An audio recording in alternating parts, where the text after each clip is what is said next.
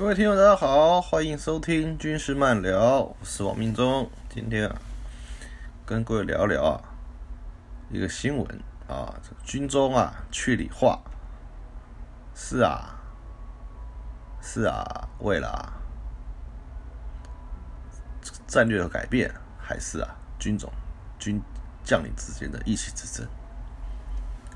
前两天啊，前两天啊，是是我接到学弟来的电话，问我啊愿不愿意参加他们的准则的编修，哎，担任了部外委员，部外委员啊，就是以啊前辈的姿态啊，啊，对不对？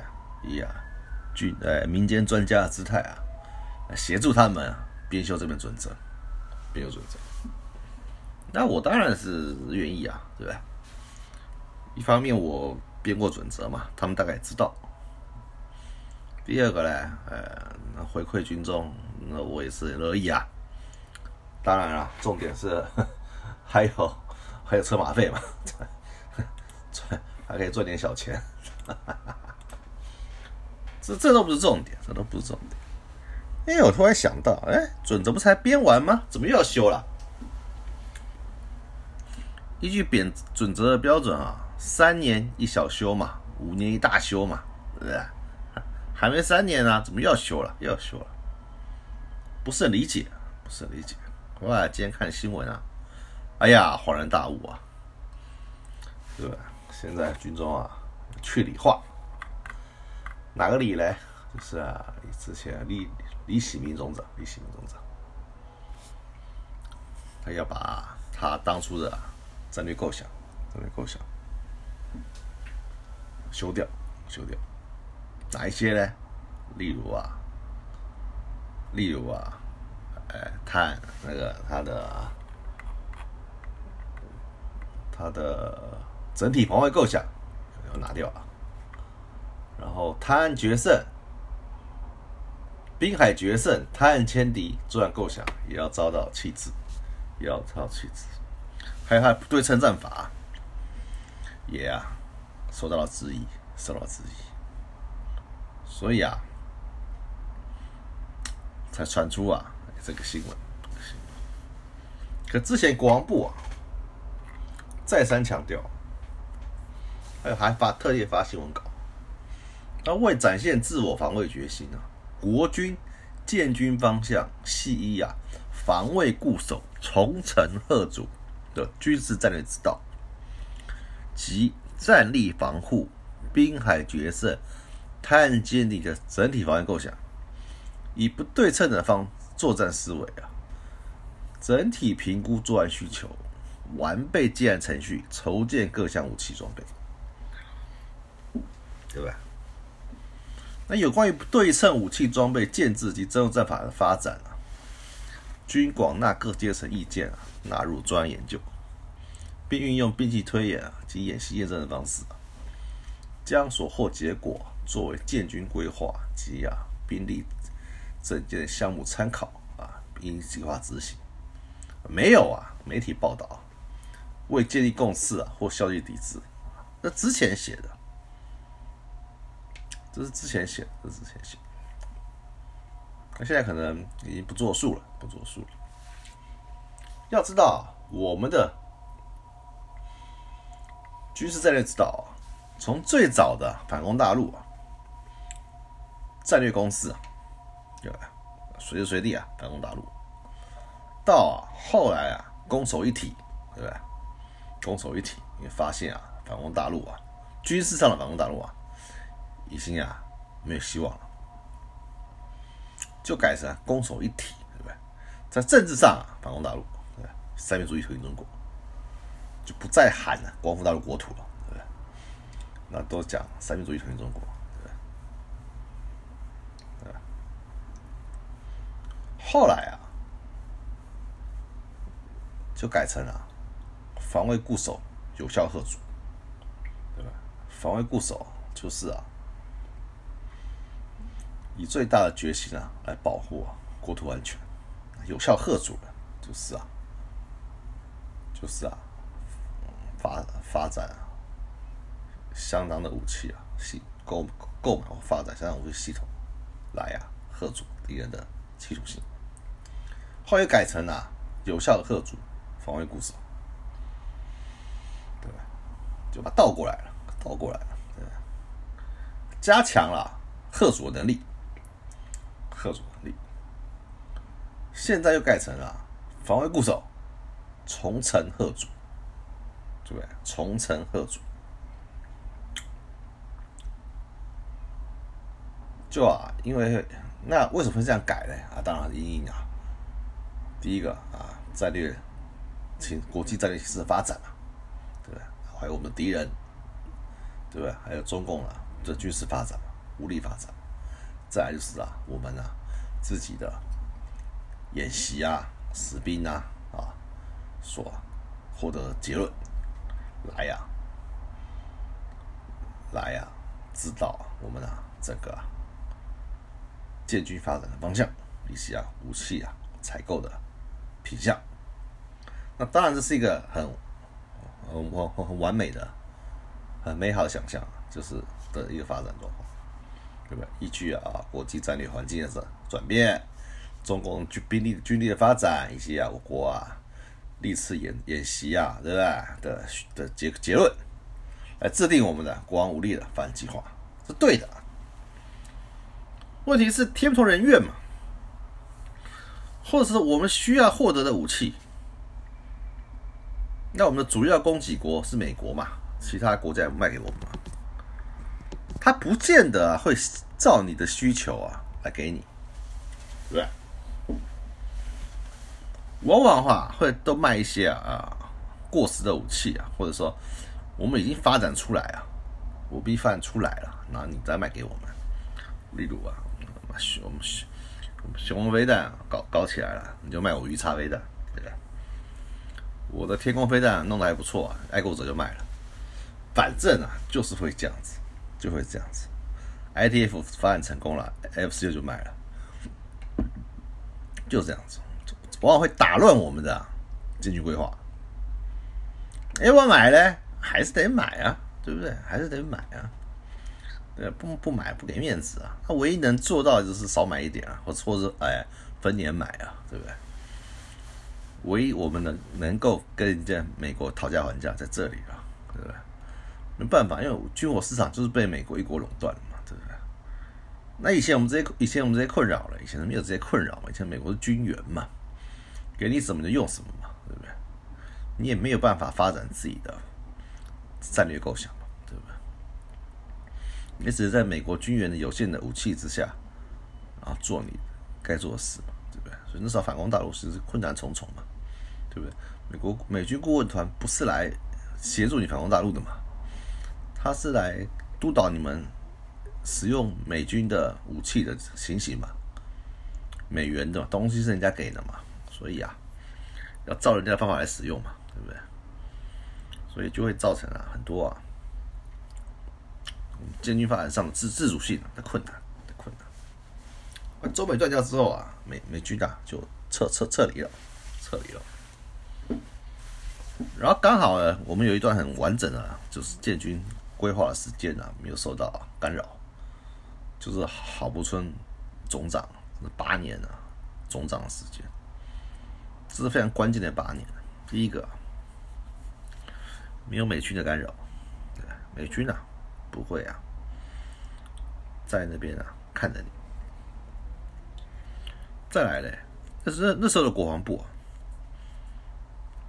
那是那是军军中指挥权啊，是在参谋本部，而不在国防部，所以部长基本上就是没有实权，没有实权，他只是去立法院啊备询这个角色，哎，啊争取预算那些啊。都不如总长来的重要性。那那总长当时就获得蒋经国总统绝对支持，好总长。那他对不对？他对内他没有问题，讲话算话；对外也没有啊。像现在有国安会啊，很多单位来来制肘你，都没有。所以啊，他想做什么就做什么。当然了，他有一些权力的部分没有节制住了，可是啊，他对建军发展这一块啊，基本上他是有大功，我觉得他立下了大功，呃，大功劳。第一个，他不计代价完成了二代机啊，新一代战斗机啊的研发，以及啊新一代战舰的研发。当时啊，当时啊。虽虽然我们的主力战机是 F 五型战斗机啊，刚出来没多久，可是啊，我们的 F 幺洞四的战斗机啊，已经非常老旧，失事率也高。那如何啊？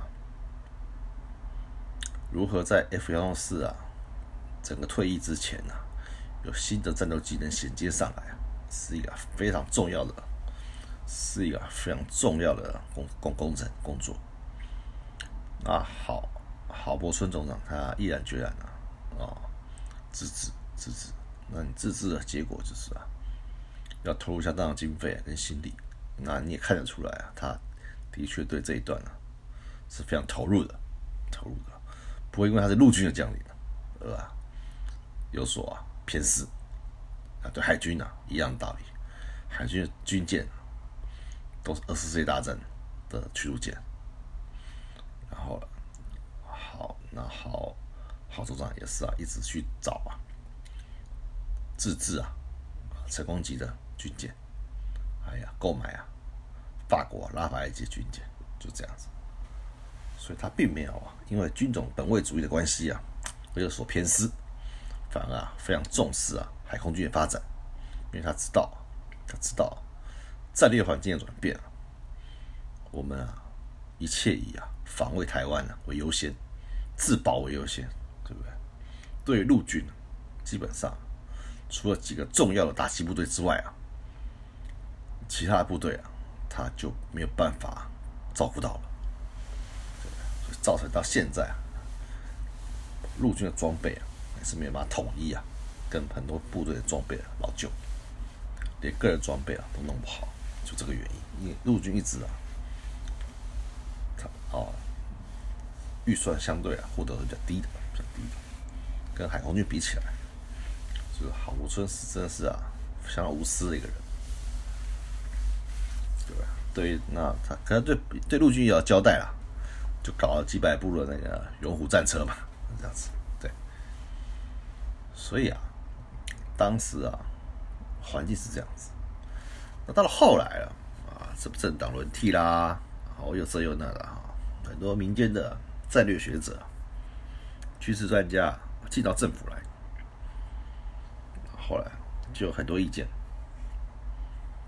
那国防部呢，又没办法坚持自己的理念嘛，就配合配合，搞到现在啊，我们的军事战略目标混乱，对不对？有点混乱，做不到啊，预期跟以前预期还是有差。那现在发生啊，跟啊前总长这种斗争的事件，对不对？要把那个他的整体战略构想完全推翻，不管这些东西对或错，对不对？你把它推翻掉啊，那还要不要继续做呢？对不对？因为啊，照不不对称作战的构想，其实有相当风险，就是对各军的利益来。例如啊，不对称作战可能啊，空军啊对于机队的维护啊，或者是机队的增加就没有那么需要了，对不对？维持现有兵力啊即可。那要强化飞弹兵力的整建，这才不是不对称作战的争议嘛？那那对于空军来讲啊，没办法接受嘛，对不对？当然是要买新飞机啊，飞机越多越好啊。越好越好，性能越越越越强大越好，对不对？就跟空军的建军发展有了汉格，有了汉格，海军亦是如此。还就这么多造舰计划，对不对？有潜舰、巡防舰、两栖呃登陆舰啊、攻击舰什么一大堆，他他都他都要做，对，都形象支持，对，非常的好。可是依照不对称作战的理念嘞，飞潜快就够了，对不对？只要有。飞弹、潜艇、快艇，呃，就可以组成相当的贺主兵力。那与海军现阶段的也不合，陆军依然嘛，对不对？如果这样的话，那那主力战车不用买了嘛，对不对？所以啊，被推翻是我是觉得很合理啊，因为影响到各军的建军发展，发展。那当然，因为他是总长啊，大家大家就啊不方便讲太多，对不对？你总长你大嘛，所以这也是我们的官场文化。官大学问大，其他也不会意意见俱深。其实一一个国军的传统啊，你就算意见俱深了，他也不鸟你，还是硬干。你有意见还好嘛？你有意见，那我们试行三个月嘛，三个月后再检讨嘛，就拖嘛。那三个月后再交个检讨报告，写漂漂亮亮的，说可以办，一定都这样子嘛。永永永远都是这样，永远都是这样。所以没也没什么，也没什么。所以李李李总长的。整体防卫构想啊，对不对？规划也全部推翻掉了嘛，对不对？那势必要再设计一套新的、新新的作战构想，新的新的军事战略，对不对？新的整体防卫构想。那新的防卫构想就是因为要出新的，所以才要修准则嘛，所以才要修编准则嘛，这也合情合理了，对那究竟是？时空环境转变，是因为战略态势的改变、敌情敌情的改变，跟我们呃兵推跟演习出来的结论改了嘞，还是将领间的意气之争啊？将领将领之间的不和不和谐而造成的？我们的我们的防卫构想啊，整个啊要改。这个啊，这这很有意思，为为什么呢？因为李前总长退伍之后啊，再说这就人走茶凉了嘛，对不对？东西好，大家能接受啊，那大家就会继续做下去嘛。那这么短的时间内啊，就把你改掉了，就把改，而且还是你自己海军的学弟啊来改啊。海军的后期的总长啊，来推翻前期海军的构想，那就是啊，两个人的建军的理念是完全不同的，是完全不同的，对不对？不然我们很少看到这种情形嘛，对不对？反正建军有有有其延延续性嘛，对不对？那怎么会这么快就全部改掉了，而且还被自己同军种的改？那部长呢，也非常支持。这个，啊，这个，啊，就会造成啊，不好上说是认知上的混乱。那我觉得这个还好，苦的是啊，中中阶层的参谋人员啊，第一个啊，准则要重编，对不对？作战计划重做，演习的计划要重写，对不对？因为因为你要配合。因为往往我们往往都是啊，结论先出来，结论先出来啊，然后中间再配合演出，不是吗？不是吗？所以苦的是这些人，这一批人。那对基层官兵是还好，反正叫你干嘛就干嘛嘛，对不对？不用想那么多。那中阶层高师单位这高师单位这批啊，军官，会非常辛苦。各战略单位啊，各司令部，会会很辛苦。因为啊，因为啊，因为整个都全部要推翻掉了，要重弄，要全部要重弄。那你重写的话，适切性啊什么，那又要去验证，所以等于是又再重新做，再做一次的改变。那这改变其实也是要改啊，因为毕竟今年，今年。川普政府不断的卖新武器给我们，而且都是美军现役装备嘛。相对的，我们的军事能力当然有所成长，对不对？当然有所成长。那这个成长，那这个成长会让我们的能力、防御能力能够增强嘛？甚至于有一些反制的能力嘛？那如果你有反制的能力的话，那就是一种积极防御的态势嘛，对不对？积极防御嘛，而不是以前消极的嘛。我们可以做一些先制的攻击限，制的攻击。那这个跟过去的观念又不太一样，对不对？不太一样，以前是到被先被打才能反击嘛。